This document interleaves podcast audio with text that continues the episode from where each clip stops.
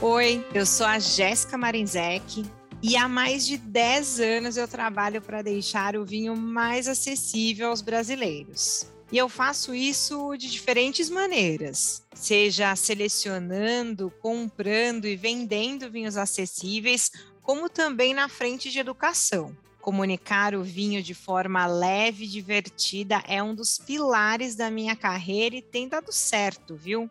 Foi por isso que eu criei o podcast Aula Aberta de Vinho.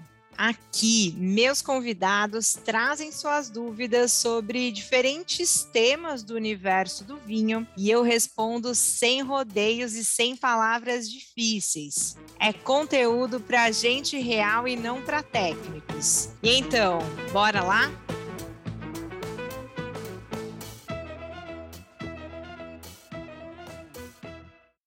Bom dia, boa tarde, boa noite. Aqui é Jéssica Marinzec. Sejam muito bem-vindos ao podcast totalmente independente, aula aberta de vinho que é conteúdo de vinho para a gente real, não é mesmo? Mas hoje a gente tem uma, uma sessão especial aqui, porque eu quebrei protocolos, isso mesmo. Vocês sabem que eu sempre convido é, duas pessoas, consumidores de vinho, para tirarem as suas dúvidas comigo durante a gravação. não tenho a menor ideia do que essas pessoas vão me perguntar.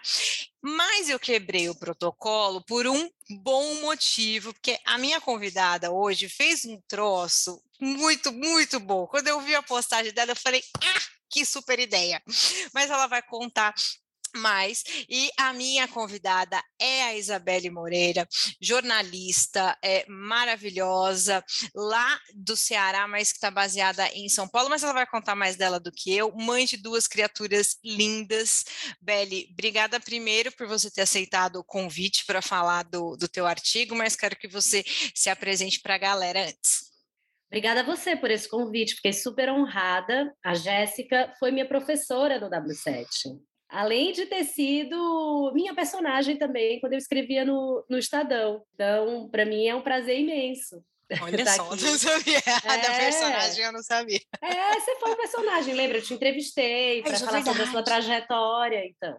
É verdade. Bem, eu, eu, você já me apresentou, eu me chamo Isabelle Moreira Lima, eu sou jornalista. Eu sou jornalista há muito tempo, há mais de 20 anos, mas no mundo do vinho eu não, eu não tenho tanta litragem assim. Já tenho um pouco mais, vai, já uns seis anos, desde que eu comecei no Estadão e agora eu estou na Gama Revista, onde eu tenho uma coluna mensal. Eu sou editora executiva lá e tenho uma coluna mensal.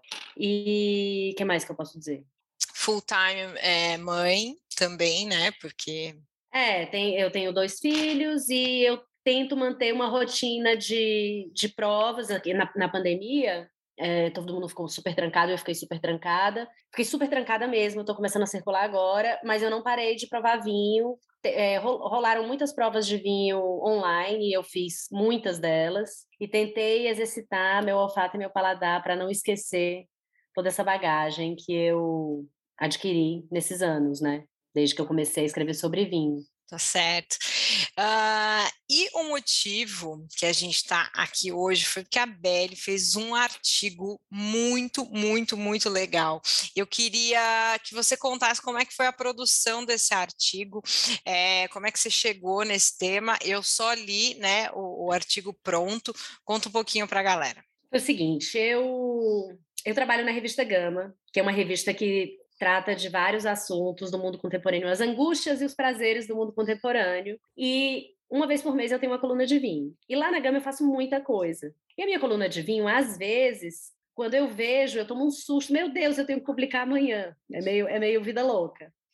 E nesse mês, eu fiquei, eu fico sempre pensando o que, é que os meus amigos querem saber, o que, é que as pessoas querem saber, e para tentar ser o mais serviço possível, né? O mais útil para as pessoas possível. E a gente tem é, um, uma turma que faz pesquisas é, o marketing interno da gente que faz umas pesquisas e eu pedi eu pedi uma ajuda para saber o que as pessoas mais perguntam sobre vinho ao Google quais são as principais dúvidas é, que as pessoas querem tirar na internet. E, e, dali surgiu uma lista, a lista era bem longa, eu dei uma cortada, porque tinha umas coisas que eu achei que eram meio loucas e tinha coisas repetitivas também. Tipo, porque a, a, essa lista de perguntas, ela vai é, o que, como, porquê, e aí, algumas vezes, elas se repetiam. Então, eu escolhi as que eu achei que faziam mais sentido e que eu conseguiria responder bem. E eu encarei aquilo, eu que entrevisto tanta gente, toda semana eu entrevisto gente, enfim, há, há 20 anos, eu resolvi encarar como, como se eu fosse a entrevistada de mim mesma. Eu sentei na cadeira dos, dos entrevistadores, da entrevistada e do entrevistador ao mesmo tempo. Foi meio esquizofrênico, mas foi legal. E, e aí eu, ah, eu saí, eu saí meio respondendo de uma vez e depois eu chequei umas fontes e incluí uma coisa ou outra na, na, nas fontes que eu uso sempre. Eu tenho um, no meu escritório alguns livros que eu consulto diariamente, que são meu meu cinto de segurança, assim. E, e aí dei uma melhorada no texto, mas eu também queria que fosse sucinto, porque eu queria que fosse uma entrevista ping-pong, né? Que é aquela pergunta-resposta, pergunta, não podia ser nada, né? Um textão. É, então foi isso. E aí as perguntas têm de um tudo ali, né? Não, gente, então é, hoje, aqui no podcast, a Beli falou que ela cortou, mas ela tem 31 itens nessa, nessa lista. A lista está disponível no site da revista Gama, então deem uma olhada na lista completa. Hoje, aqui no podcast, eu escolhi nove temas para a gente tratar dessa lista, nove perguntinhas ali do Google. Só que antes da gente começar, tem o quiz da Jazz. Esse, essa tradição eu não vou abrir mão, que é o seguinte: é, eu faço uma pergunta para os meus convidados, no caso para minha convidada de hoje, é uma pergunta completamente assim X random. e é o seguinte, eu quero saber de ti. Se você pudesse escolher uma pessoa viva ou morta para tomar uma garrafa de vinho, quem seria e por quê? Seria. Pode ser uma turma? Pode ser uma turma, lógico. Opa! Seria a turma da que estava ali em Paris nos anos 20. Mas talvez uma pessoa específica eu queria muito, que é a Doris Parker. Eu não sei se ela ia tomar vinho, provavelmente ela ia tomar dry martini. Porém, eu poderia tomar um vinho com ela. Eu poderia tomar um bom champanhe enquanto ela tomava seu dry martini. Tá tudo certo, você não precisa nem que o outro tome o vinho, só de você tomar, tá tudo bem. Eu queria isso, eu queria muito. Muito bom, nossa, muito chique. Achei chique demais. Essa resposta foi a mais chique que a gente já teve. Não desmerecendo as outras galera que já participou, vocês entenderam, né? Mas olha, porque é, ela é muito boêmia, e assim, eu li muito ela já, e, e, eu sempre, quando li, eu já tinha pensado nisso. Eu pensei, eu quero ser amiga dessa mulher. Quer dizer, eu quero ser, né? Vou morrer querendo, porque ela já morreu há muito tempo, mas. Mas realmente Paris devia ser uma festa naquela época e queria ter sentado à mesa com aquelas figuras. Não, maravilhoso, maravilhoso. Segunda perguntinha do quiz da Jess. Beli, algum vinho já te emocionou ou algum momento é, com um vinho já te emocionou? Assim, que você, puta, eu tava tomando esse vinho, cara, fiquei emocionada. Olha, semana passada eu tive um motivo para comemorar. E eu escolhi um vinho para abrir que estava comigo há muito tempo. E eu fiquei na maior dúvida se estava na hora de abrir. E estava na maior dúvida também se ele merecia ser aberto, considerando que eu não tinha nenhuma comida interessante diante de mim uhum. para fazer frente a ele. Mas aí eu falei, ah, eu tenho motivo para comemorar, eu vou abrir. Vamos, e vamos ver. E, eu, e aí eu comemorei que eu abri. Sabe assim? Eu abri para comemorar e aí eu comemorei que eu abri. Foi maravilhoso. Foi Dupla emoção. Dupla emoção, porque Acho que tem muito vinho que quando, nessa coisa do, do olfato, eu acho que eu sou melhor de paladar do que de olfato. Eu entendo melhor textura e, e gosto e retrogosto do que olfato. E eu sempre fico num piro, e às vezes eu fico até com dor de cabeça, tipo, tentando entender o que está rolando. Esse eu não, não precisei, eu não, não precisei nem parar para pensar nada, já veio tudo. Te abraçou, assim, já veio, já é.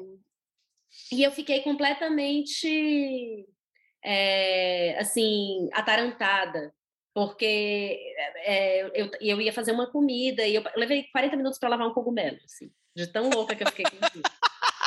Então, acho que eu posso dizer que ele me emocionou. Ele emocionou. Mas qual, que, qual vinho que é? Era um Chianti clássico, é, foi chique, é 2010. Agora eu quero só checar para não falar errado o nome da vinícola. É um Fontode, Chianti clássico couro, cogumelo, terra molhada, tudo de bom. Que dile, muito bom, viu?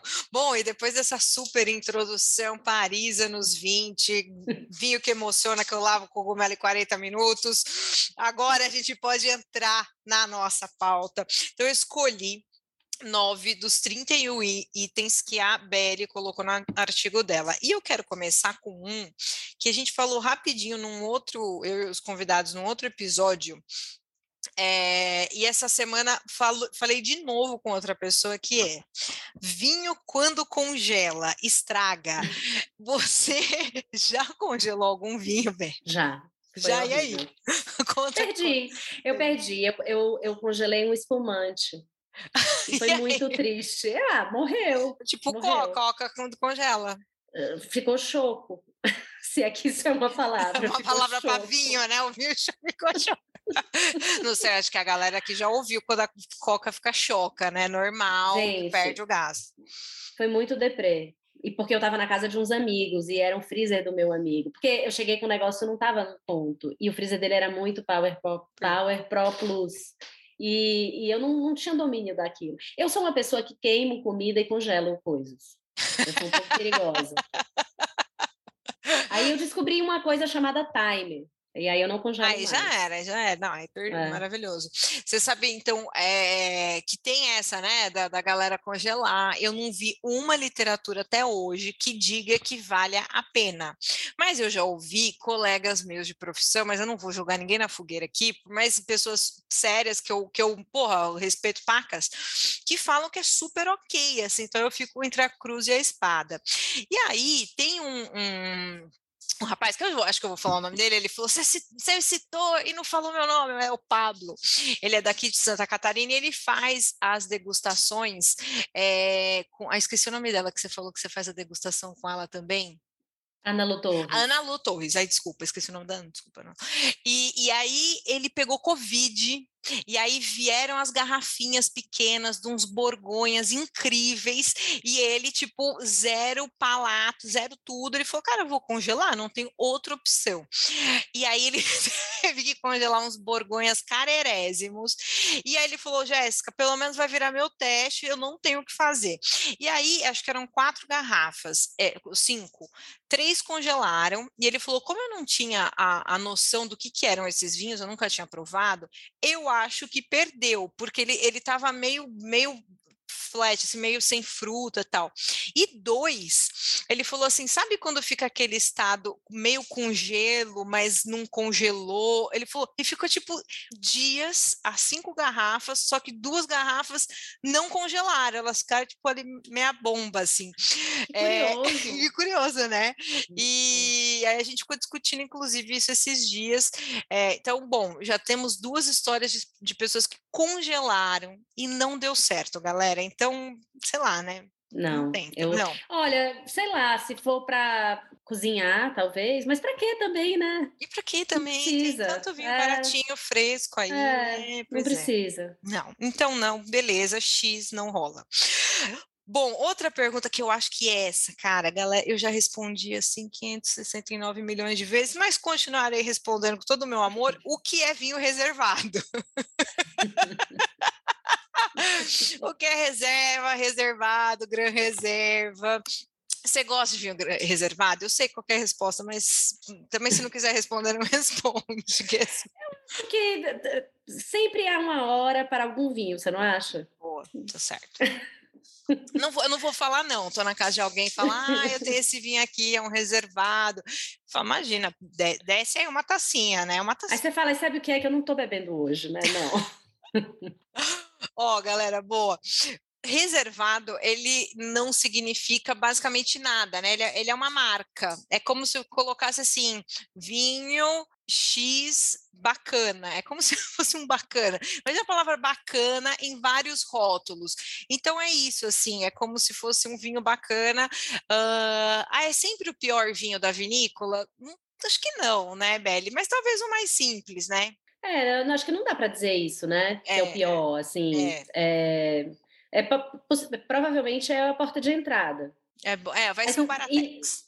É, mas não é toda vinícola que tem reservado também, né? Não, não, não, não é. Começou com, eu, se eu estiver enganada, podem me corrigir, com Contintoro, e aí depois virou com outras vinícolas e começaram a colocar o nome reservado, mas não significa nada, gente. Aí o reserva, gran reserva significa, né? Significa que passou em barrica, cada país tem uma regra, aí que começa as mais pesquisas no Google, né? O que, que é o reserva da Espanha? O que, que é o reserva de Portugal? O que, que é o reserva em Chianti, por exemplo, que é o vinho que estava é, lá dentro de Chianti? É uma outra regra regra para reserva.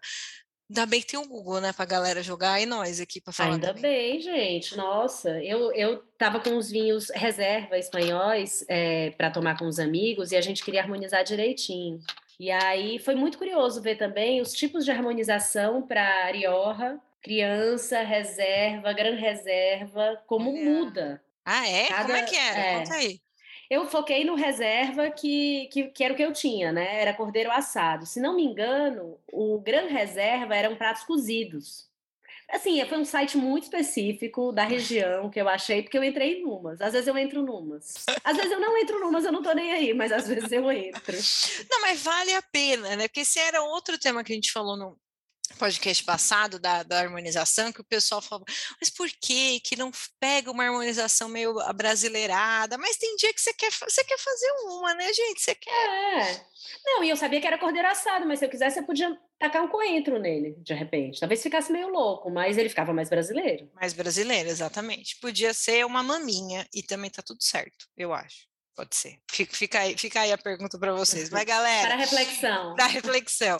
Mas, galera, é, então reservado não tem um, um- um significado, não tem uma regra, é, várias vinícolas acabam colocando, e o reserva, a gran reserva, aí sim, são vinhos mais envelhecidos, e cada país com a sua regrinha para o que é reserva e, e gran reserva, tá? Então não, não, não esquentem a moringa com isso. Aí tinha uma outra pergunta lá, que o que é vinho frisante? E aí eu quero que a Belle responda essa. Ah, ela tá só gerando a tacinha dela. Olha, minha resposta ela foi bem sucinta. Uhum. Foi tipo, é um vinho que tem algum tipo de borbulha.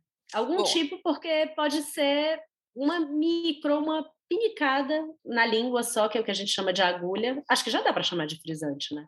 Dá, super, super. É, então. E a diferença do frisante é essa quantidade de, de borbulha, né? E aí, de modo muito grosseiro, é, eu acredito que a gente tem os dois produtos no Brasil inteiro. Então, é se a gente pega um H2O, né? Que é aquela aguinha com um pouquinho de, de, de, de, de borbulha, você pega uma Coca-Cola, né? A Coca-Cola seria o espumante e H2O seria o frisante, assim. E aí, os níveis de frisante também eles variam muito, porque ele pode ser um frisantezinho um vinho verde, ou às vezes um lambrusco, que é um pouquinho mais, assim, tem várias medições, mas sempre vai ser um vinho com alguma quantidade de borbulha, isso, isso é fato, e facinho de tomar, né? Fácil, nossa. No calor, então, maravilhoso. Salva uma vida. Dile de tudo, dile de tudo. Então, essa daí foi fácil. E aí, a gente pode juntar com outra pergunta que a galera fez, que eu achei muito legal é, o pessoal perguntar o que, que é moscatel, né? E que é algo é, é, é muito doido, porque vende-se muito. Inclusive, eu estava falando com, com Diego Bertolini e, e, e Felipe Galtarossa da Ideal. A produção está no talo no Brasil, assim, no limite, não tem mais. Não, assim, não é que não tem, né? Mas está tudo no limite, assim, de produção. E ainda são poucas as pessoas que falam, talvez eu esteja numa bolha, porra, tomo moscatel, gosto de moscatel. E o que você gosta, você toma, Beli? Como é que é moscatel para ti no teu dia a dia? Olha, eu acho que eu preciso tirar uma dúvida com você, então. Entra no moscatel, porque eu entendi que as uvas da, dessa família, moscato, moscatel, elas estão elas estão sendo descobertas aí por um nicho, Hum. galerinha mais moderna, os vinhos naturais, o- muito muito vinho laranja sendo feito com essas uvas. Então me pergunto se não é daí a produção e a dúvida. E a dúvida? Não sei. A não. dúvida sobre o que é o moscatel. Pois é, né? Porque tem tanta, né? Tem a moscatel da. É, porque é uma família, eu acho que isso já podemos tirar da frente, né? Então é uma família de uvas enorme, enorme e que gera vinhos, pode gerar vinhos completamente diferentes. E é, por exemplo, e, e, e numa extensão um pouco menor, é tipo Pinot Noir, Pinot Blanc, Pinot Gris, Pinot Grigio, que é tudo a mesma família, as Moscato, Moscatel tem a mesma também. E aí é isso, né? É, essa uva está sendo usada para a produção de vinhos, mas com menos intervenção do homem, com menos pesticidas, herbicidas, etc. e tal. A gente tem o, o, vai lançar inclusive na data de amanhã, mas quem vai ouvir esse podcast é o anterior, que é vinhos orgânicos, biodinâmicos e tudo mais. Uh, mas eu ainda acho que a galera gosta de um, de um moscatel mais docinho, assim. Eu sinto que o brasileiro floral gosta, e docinho, floral e docinho. Não fala na roda, não. Não, não é o vinho que vai postar no Instagram, mas é o vinho que vai ter ali na geladeira para tomar no final do dia. Eu acho que é isso, assim.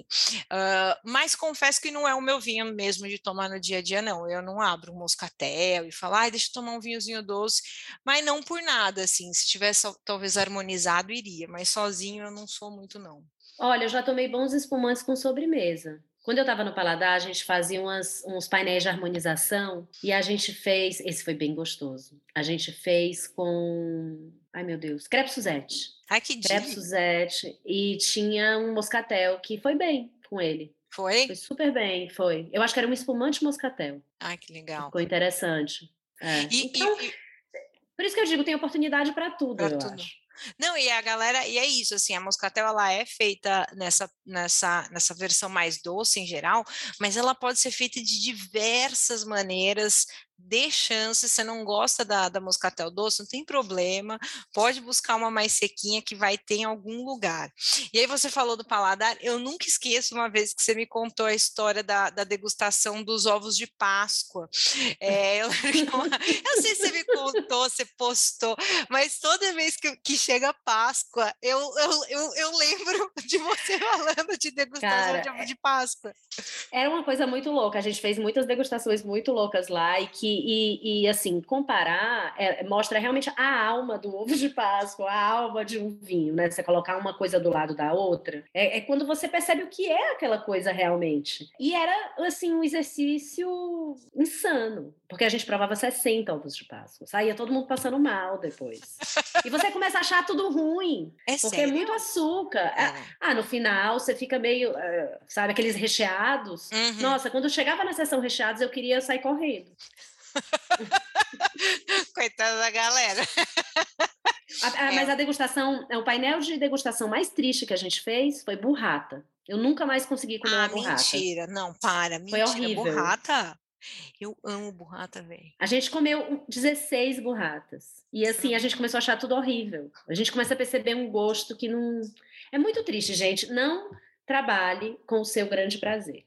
É o que eu digo. Mas a, a, a Gabi Frison, para quem não conhece, que é uma super sommelier que tem no mercado de vinhos, e toda vez que alguém chegar, né, não sei se é toda vez, mas ela, ela já me contou, o pessoal chegar nela e falar, ah, quero trabalhar com vinho e tudo mais, ela está preparado, preparada para o teu hobby virar o teu ganha-pão, a tua chateação, teu, as tuas dores. Tem que é tomar é cuidado com isso, tem que tomar é. cuidado, exatamente, exatamente. Bom, e aí tinha uma pergunta lá, aliás, que eu juntei duas, né? Quem faz vinho e quem bebe vinho, né? Que são coisas é, diferentes e a galera sempre confunde. Todo mundo me chama de enóloga.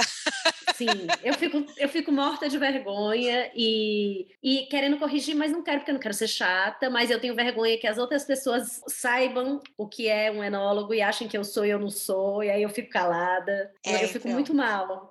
É, eu também. Eu, agir eu também já já não corrigi várias pessoas por nada, mas é tipo, porque é tão com carinho do tipo, olha, Jéssica, aqui ela é, é enóloga. E galera, eu não sou enóloga, Beli, posso falar Eu também não. Beli, né? também não é enóloga. Enólogo é quem faz o vinho, quem vai para a faculdade de enologia, estuda química pra caramba. Meu, enfim, não é um trabalho fácil, é um trabalho muito braçal, muito doído. Tem que ter uma boa coluna. Eu tenho duas hérnias, não ia dar certo mesmo, assim, se eu fosse enóloga. É, mas é quem faz o vinho.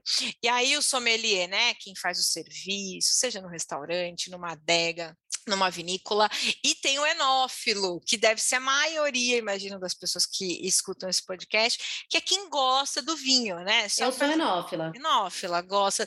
Você, você é enófila barra profissional ali, porque você escreve, você gosta, mas você, você tá no, né? Eu tô numa confusão, né? Não tenho muito. Porque eu não sou crítica também, eu não pontuo. Você não, se, não consegue, você não se considera crítica de vinho? Não. Não.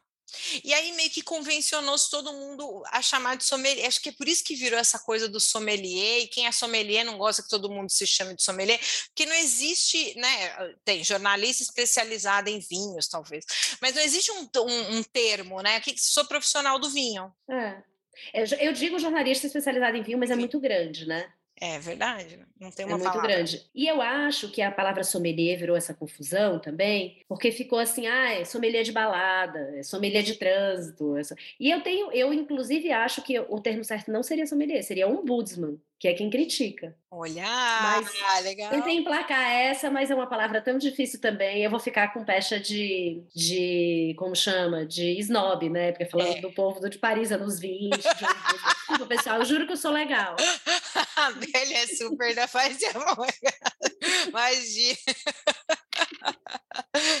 É, mas é verdade, o Woodsman é uma boa, mas ficou mesmo essa coisa de sommelier de tudo, né? Que não é essa a origem, e também, olha, não vamos entrar na história, busca aí, galera, tem um monte de lugar que fala a história do sommelier, mas o sommelier é essa pessoa do serviço de vinho, enólogo é quem faz, enófilo é quem ama, já tiramos essa da frente. E aí tem várias perguntas que é quando o vinho estraga, e o vinho pode estragar de diferentes formas, né? Esse vale inclusive um podcast só de defeitos do vinho, né? E sabe o que, eu falo, Ben?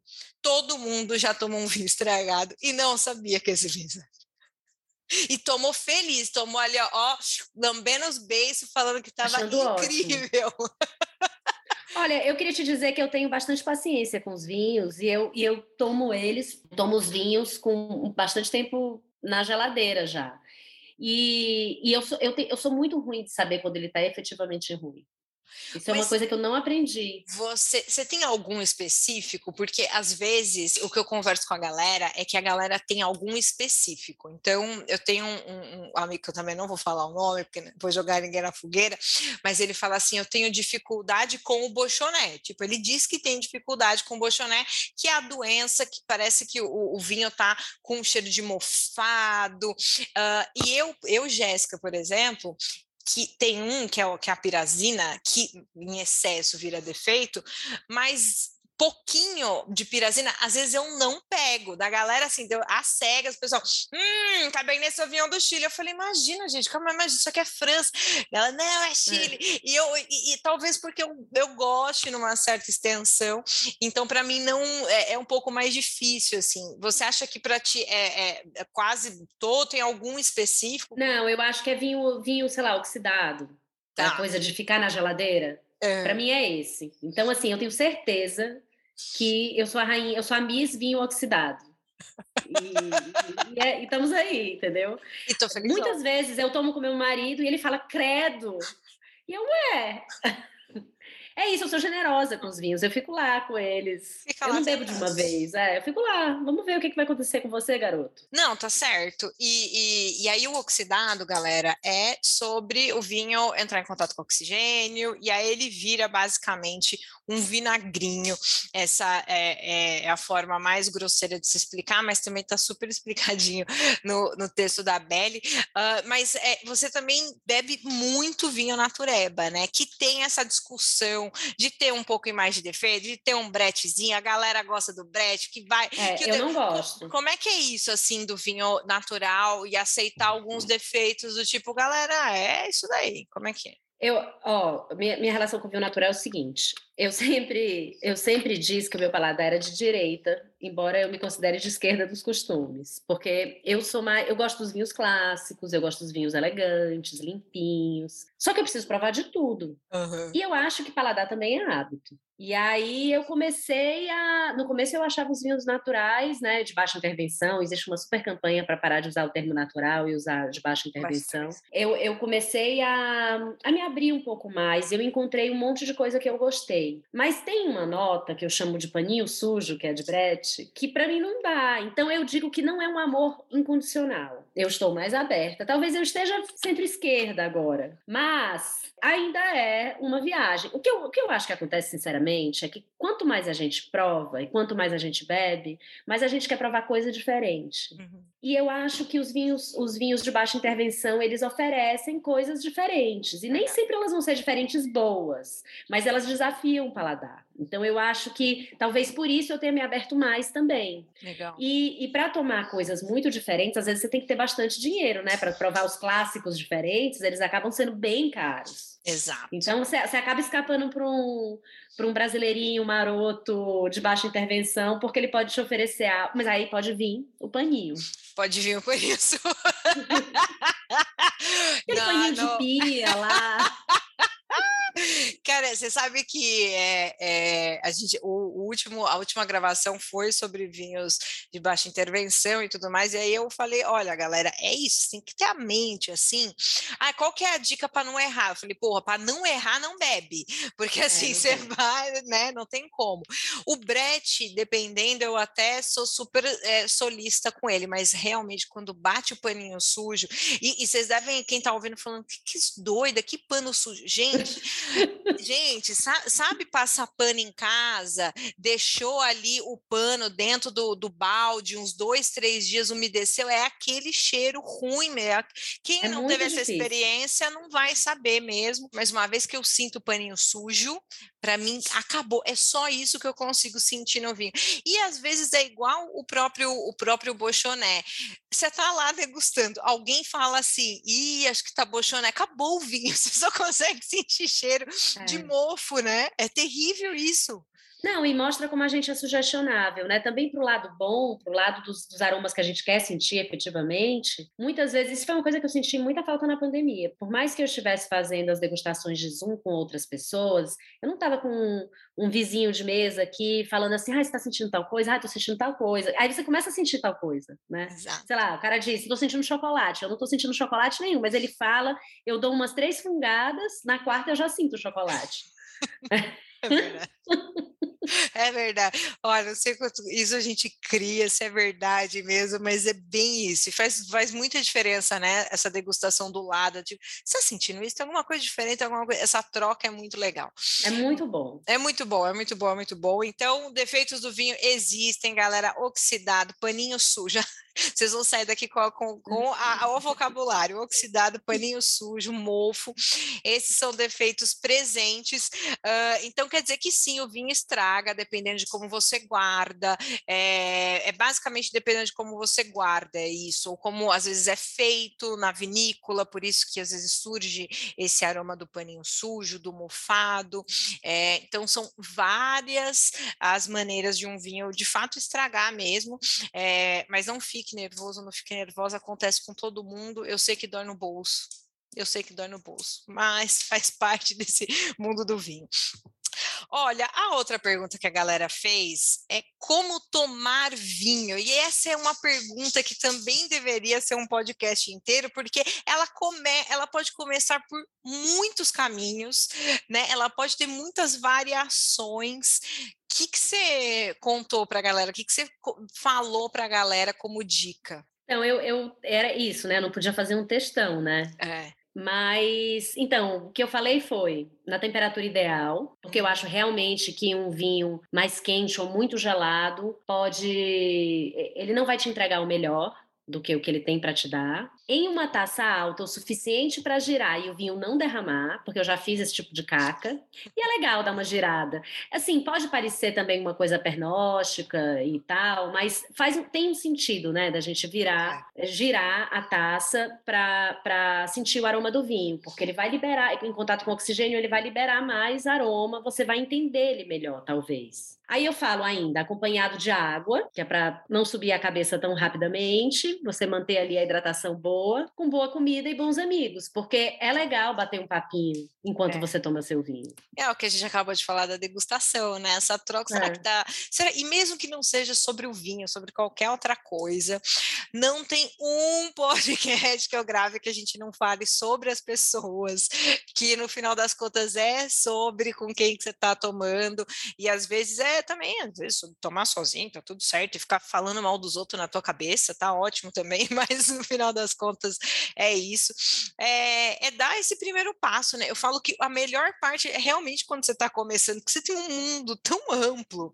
Você pode começar pelo vinho de 30, de 50, de 100, dependendo da tua condição financeira. Você pode começar por vinho tinto, por vinho branco. Assim, é, é, é o melhor momento falar assim, ah, me dá uma dica para não errar, é bem difícil, justamente porque cada um tem um paladar, né? E aí a gente viu aqui que a, a, a não, não, não, curte muito um brete, eu já aceito um pouco mais. Então, essa subjetividade do paladar, é, eu acho que, para mim, aí, para mim, Jéssica, foi a, a, mais dura de eu abraçar no vinho, assim, do tipo, existe a subjetividade, não tem como, você pode fazer todos os cursos ingleses que existirem, mas a subjetividade da, de tomar um vinho, ela, cara, não tem como, né? Total. E, e, como jornalista, né, a gente aprende desde a faculdade que é muito importante ser imparcial. Embora eu tô achando que a imparcialidade, ela realmente é muito complexa, muito difícil. É, e eu tento não falar muito dos meus gostos pessoais. Mas é claro que eu falo, porque o que eu vou escolher recomendar e o que eu vou escolher, até os assuntos que eu escolho abordar são, são assuntos que eu gosto, que me tocam de alguma maneira, né? É lógico. Não vai escrever um então negócio que você, né? Se você pode escolher, né? Pode escolher o que escrever, para que que talvez vai escolher alguma coisa, né? É. É, é, é. O que... Ou eu posso até escolher uma coisa porque tá na moda, porque as pessoas estão comentando, mas aí se eu não gosto, não vai ficar um texto bom também. Não vai, né? Não pode ficar como. técnico técnico, a pessoa pode aprender um pouco, mas não vai ser gostoso. Não vai estar tua alma ali, né? Não. Não vai. É, olha, o que eu falo pra galera de regrinha, se tiver uma, para começar a beber vinho, eu uso o exemplo de café, cara. Que pode ser completamente diferente de cada um, mas é, eu, o que eu percebo é: se você é, se a pessoa é adepta a tomar café preto sem açúcar, talvez seja fácil começar a tomar vinho por um primitivo, um albecão, né? Um cabernet, porque o teu paladar já tá ali no café preto sem açúcar. Agora, se no outro, né? Se no realmente no outro a pessoa toma chá com açúcar, um chazinho, às vezes até põe um leite. Putz, talvez começar por um, um rosé mais adocicado, um moscatel, um espumantezinho. O paladar faz sentido, né? E quem tá ali no meio do caminho, café com, né? Tô, vai pro meio do caminho. É tempranilho, é garnacha, é merlot, é tudo coisa do meio do caminho. Então, assim, se tem uma regra, eu, eu, eu dou essa, mas é lógico que putz, pode flutuar muito, assim, né? Total. Eu tenho, eu acho que eu tenho uma dica. Hum. É, não importa o que você for tomar, antes de abrir, dá uma, dá uma pesquisada o que, que é aquilo. E para você saber como é que você tem que servir, assim, na, em termos de temperatura. Uhum. É, se você ainda não escolheu o que você vai comer, de repente a sua pesquisa te guia um pouco. Você se você conseguir checar quais são as características da uva, você pode procurar elas para ver se você encontra. Então, eu, eu dou uma nerdizada, que nem quando você vai no cinema, que você lê a sinopse antes e talvez checa quem é o diretor e tal, você faz isso com o vinho. Muito bem, muito bem. Essa, é, é, essa pesquisinha tem que rolar, né? Às vezes é, é, galera não quer, mas é bom, é bom. Cinco minutos, gente. Cinco minutinhos, não, não, rapidinho, é até divertido, aí você aprende alguma história, conta ali pra galera, já, já, né? Não, é legal, legal. legal. Outra penúltima. Como vinho melhora com o tempo? A gente falou tanto de defeito, de deixar na geladeira e tá marromeno. Como é que vinho melhora com o tempo? O que, que foi que você contou para a galera no, no teu artigo, Beli? Olha, é engraçado porque eu nem sou super fã de vinho muito antigo. Eu gosto de vinho com fruta ainda. Mas enfim, um vinho melhora com o tempo quando o vinho ele é muito cheio de volume, robusto, muito tanino, muita acidez, ele pode ser meio é, difícil, jovem. Uhum. E eu acho que essas características todas elas são, entre aspas, amaciadas quando elas ficam mais tempo em garrafa. Os taninos eles ficam mais integrados, mais finos, a acidez pode dar uma arredondada. A acidez, na verdade, é uma das características que faz com que o, o vinho também perdure bastante, né? Eu tenho uma história engraçada sobre isso que eu posso contar depois. E isso faz com que o vinho não só arredonde, mas como os aromas desse vinho e as características de, de, de, boca também, de gosto, elas podem mudar. Tem uma, a gente chama né, as notas terciárias, que são as notas de evolução. É, aquele vinho que eu contei lá no começo, que eu abri o vinho para comemorar e comemorei que eu abri, ele estava com nota de couro cogumelo, que, que são notas de vinho mais evoluído, não é, não é nota de vinho jovem. Você não vai abrir um vinho jovem e sentir isso. Então, mas tem uma hora que o vinho também morre. E aí é muito triste. E, e eu, tem umas notas terciárias que são as que eu não curto, que vai para uma coisa mais remédio, assim. Uhum. É, uma amiga minha falou ontem, ai gente, eu não vou lembrar, mas era um nome muito engraçado de um remédio, Abiantol, sei lá. Anapiol. Anapiol. Anapiol. Oh, meu Deus! Caraca, Anapiol, já tomei muito Anapiol. Meu, cara, que sensação. Vou até anotar, porque é, eu preciso. Beijos, usar. Áurea Vieira, que foi boa no Anapiol. Anapiol, mil, mil anos, como diz a galera do Cangaíba. Muito bom, cara, Anapiol. Isso é, então.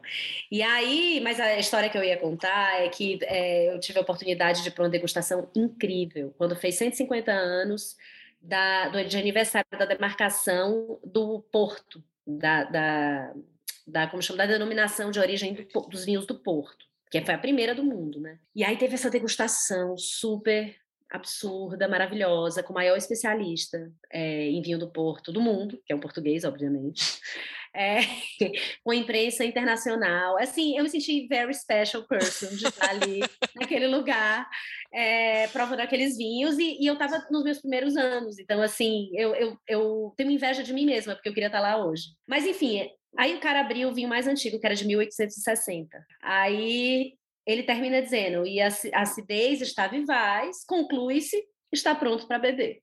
Um vinho de 1860 finalmente estava pronto para beber. Finalmente estava pronto. Putz, grila, meu, que, que da hora. Galera, vocês estão vendo isso? Calma, vocês não vão precisar esperar tudo não, isso, é. ou ter que comprar um vinho desse, porque, assim, para alguns mortais, tipo eu, esse vinho é bem inacessível. Não, é... para mim também, né? Foi uma sorte. que incrível, cara, que incrível. É, tem alguns vinhos especiais, assim mesmo, né? Que, meu Deus do céu lá no Porto, tomando um vinho de 1860. Que saudade de umas viagens dessa, eu dei uma viajada Nossa. aqui. Nossa, então... mas aí nessa mesma viagem, um sommelier me, me ofereceu um vinho da década de 70. E eu provei. E eu achei triste, porque era um anapiol. Era um anapiol.